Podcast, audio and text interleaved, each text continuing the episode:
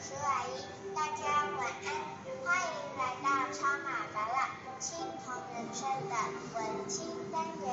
今天晚上我爸爸要分享哪些充满淡淡文情味的内容呢？请品尝。大家晚安，又到了文青的时段。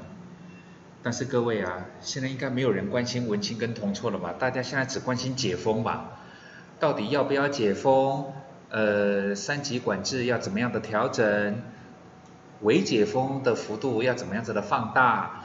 什么时候可以真的到外面去吃饭了？这些才是大家最关注的点，对不对？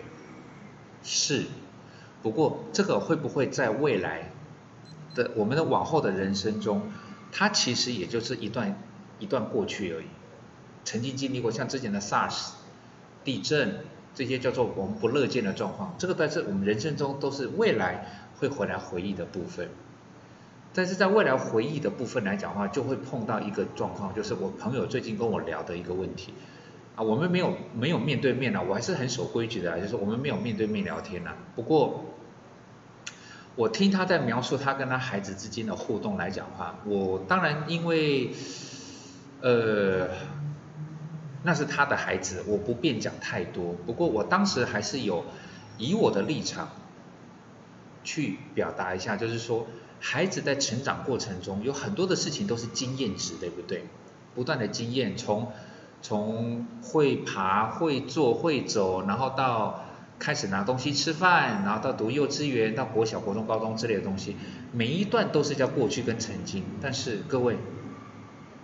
我不确定这件事情有没有发生在你身上，也许你正在经历中。你有没有发现一件事情？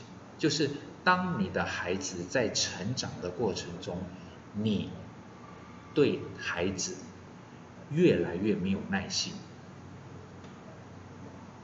很多人会说没有啊，我还是很有耐心。各位，我们举个例子来讲。当然，我先不要假设说孩子在学习的过程中他故意摆烂，我先不要假设故意摆烂，好不好？在学习的过程中呢，基本上来讲话，他的十窍通了九窍，那叫做什么？有一窍不通嘛？那一窍不通是不代表他可能在学数学或是在背英文的时候？他不是不努力，他不是不认真，但是他在解题跟背诵的能力，好像就是那一窍还打不通的感觉。你在教的过程中，你会不会开始发现，你好像越来越没有耐心？所以我就会讲到，我们讲回忆这件事情。各位，你还记不记得，当初你的孩子？在第一次学习呢，他不可能一开始先学筷子，一定先学汤匙嘛。一开始孩子在拿汤匙的时候，那个基本上叫做无一幸免吧，所有的孩子都一定都会把那个食物会不会翻得乱七八糟，桌面上还不够嘛，地上一定都还是，对吧？你有没有骂过他？你有没有骂过他？在你的孩子第一次拿汤匙在那边挖。稀饭、挖菜菜的时候来讲话，你有没有在这个阶段骂过他？你有没有跟他说你怎么这么笨呢？爸爸妈妈不是教过你了吗？你要这样拿着啊，那个就是转正啦，你就挖起来就往嘴巴放就好了。你会不会这么教他？你为什么不这么教他？你为什么不是说啊，爸爸不是教过你两次了，妈妈已经跟你讲过六次了，你为什么不？因为你知道他的那个年龄不适合用这种方式来教育，对不对？我们当时的想法是什么？鼓励、引导、示范，再鼓励、再引导、再示范。我们唯一不会干的事情是什么？就是骂他，就是指责他。我们唯一不会干的就是这些事情。但是你真的。慢慢开始有感觉了吗？当孩子年纪在增长的时候，你就会发现，当初他在学习第一次拿汤匙、第一次拿筷子，甚至第一次要把碗端起来的时候，当时我们的那种耐性，好像随着孩子年龄的增长，慢慢的递减了。你会发现啊，我不是跟你讲过了，我不是提醒过你了，我不是跟你说了吗？然后你就会发现你的表达的过程中，越来越多的是比较没有耐心的言语跟态度。因为我看到很多的朋友都是这样，无论他的孩子是小一点的还是再大一点点，我会常常看到这样的状况。那我常常都会自己去醒思这件事情，就是啊，你的孩子不是才十岁吗？他现在也许在背英文的这个这个呃过程中，还不算是太熟门熟路，他可能还没找到方法。但是，当我们面对这样子的状况的时候，我们好像不会把它当成是第一次拿汤匙，就会开始让你是说啊，你就这样背啊，啊就这样子啊，啊就那样子啊。这个跟八大之前所分享的一个概念也是一样，你会觉得说啊，跳绳不就这样子吗？你就两个手就抓那么，然后摇一摇摇，你就跳起来就好，这绳子快要打到你的脚之后就跳起来，对。耐性，我之前常常跟我们巴拉园的朋友开玩笑，在投资这个领域里面，常我常常会开玩笑说，人的记忆随着年龄的增长而越来越像金鱼。同样的，人的耐性也会随着年龄的增长越来越像老虎。为什么？越来越没有耐心。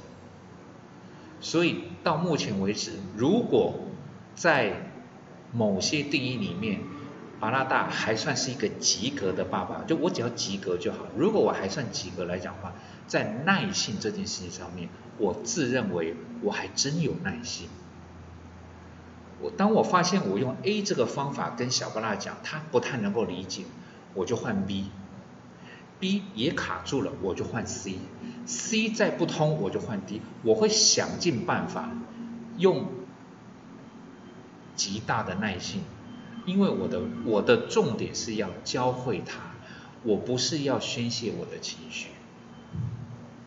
就像我们当初在教孩子，我第一次在教小巴拉拿汤匙的时候，我的重点是不是也是我希望他学会？我现在在不管是跟他讲数学、讲英语、讲自然来讲，我的态度也是一样。我从他的眼神，我看得出来他还没有理解。我就会试图去引导他，是说刚刚爸爸讲的哪个地方我讲的不顺，你觉得有点卡卡的。我不会把这个问题当做是他不懂，我会讲说爸爸哪里没有讲的很顺，你哪边觉得听不太懂。这样子他就会觉得说刚刚那一个就是那个那个一个蛋糕切六块那边六分之一那个部分，我有点有点，我就说懂跟。没有完全懂，其实很容易理解。如果懂，他就会哦，那个哦，我就跟小白讲，你那个哦出得来，就叫做你真懂。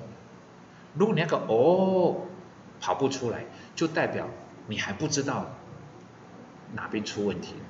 你说你全部不懂，倒也不至于，但是你好像没有到全部都懂，所以你发不出那个哦。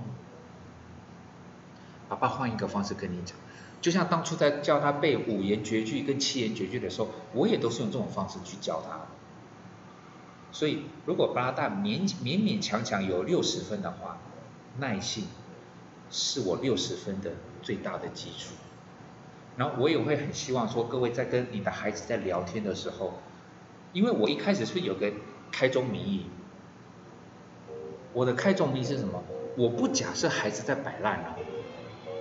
我没有假设说，哦，小巴拉是说，哦，他该学，然后他不认真，然后呢，就就好像说，哦，好像他不，呃，我只想玩呐，然后我我不想要去学习什么东西，我不假设这件事情，而是说，今天我们在教的过程中，永远不要忘记，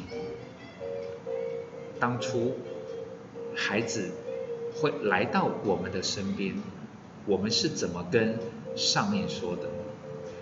无论这个上面是东方的还是西洋的，是你叫得出名字的，还是一般人也喊不出来那个称谓的，但是你怎么答应上面？耐性是小巴拉跟巴大之间互动的一个非常关键的基础，不是因为小巴拉天资聪颖，一教就会，也不是巴拉大真的是能言善道，我随便讲他都懂，不是，而是因为耐性。孩子在长大，我们的引导的方式当然也会调整，我们看待很多事情的态度也会做调整，但是有些叫做核心原则，对巴拉达来讲，那个叫做核心原则就是耐心。有耐性，你跟孩子之间的沟通跟互动就会比较顺一点点。而这个耐性呢，不是叫做孩子提出要求我就让他予取予求，当然不是这个意思。而是在我们在无论即便是在纠正他，在教育他，你只要愿意多花一点点时间，我知道当然累了，各位，你当父母的没有不累的，但是巴拉达永远不会忘记我当初是怎么跟上面说好，我会做到我该做的事情，耐性就是我应允小巴拉跟答应老天爷最关键的基础。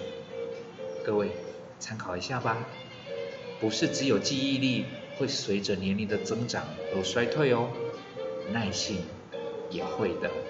常常提醒自己吧，你的孩子很棒，真的。祝各位晚安。七月二十六号，希望有非常好的消息，让大家能够开开心心。晚安。